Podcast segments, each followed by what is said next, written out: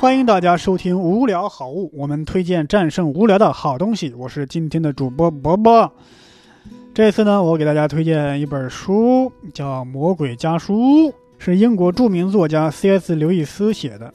C.S. 刘易斯呢，他是呃一个非常好的作家之外，还是一个非常渊博的学者。他写过这个《剑牛津英英国文学史》，而且呢，还写过一本通俗的读物。通俗的读物小说叫《纳尼亚传奇》，啊，所以说他既是一个严肃作家，又是一个通俗文学作家，还是一位非常棒的一个学者。《魔鬼家书》写的是什么呢？他就写的是在魔鬼界啊，也是有这个等级之分。他写的一个叔叔跟他的侄子在写信的一个故事，就是咱们日常生活中啊，你的一些想法、一些念头，其实是魔鬼在作祟。比方说，你想偷懒，你不想看书啊，你你你你你想怎么着怎么着，这都是一些魔鬼的念头在作祟。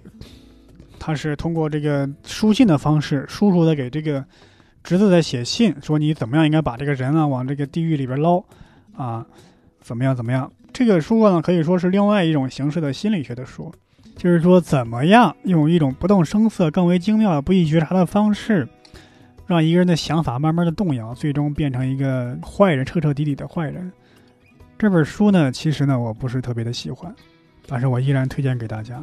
为什么呢？就是 C.S. 刘易斯啊，在当时应该是思想观念比较现代的一个学者，但是在这本书里边，我看了一下，我就发现过去的一些先锋的思想家，在今天他的很多这个想法都已经是常识，大家习以为常的一个行为的规范了。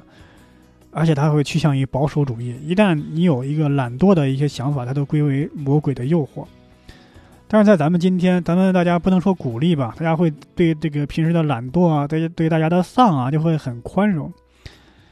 但是在以前，他这种老绅士的这种比较精英做派的看法，就会觉得你这人无可救药，就是要被魔鬼拉下水的这种感觉。好，如果喜欢我们的节目呢，请转发分享给更多的人，谢谢大家，再见。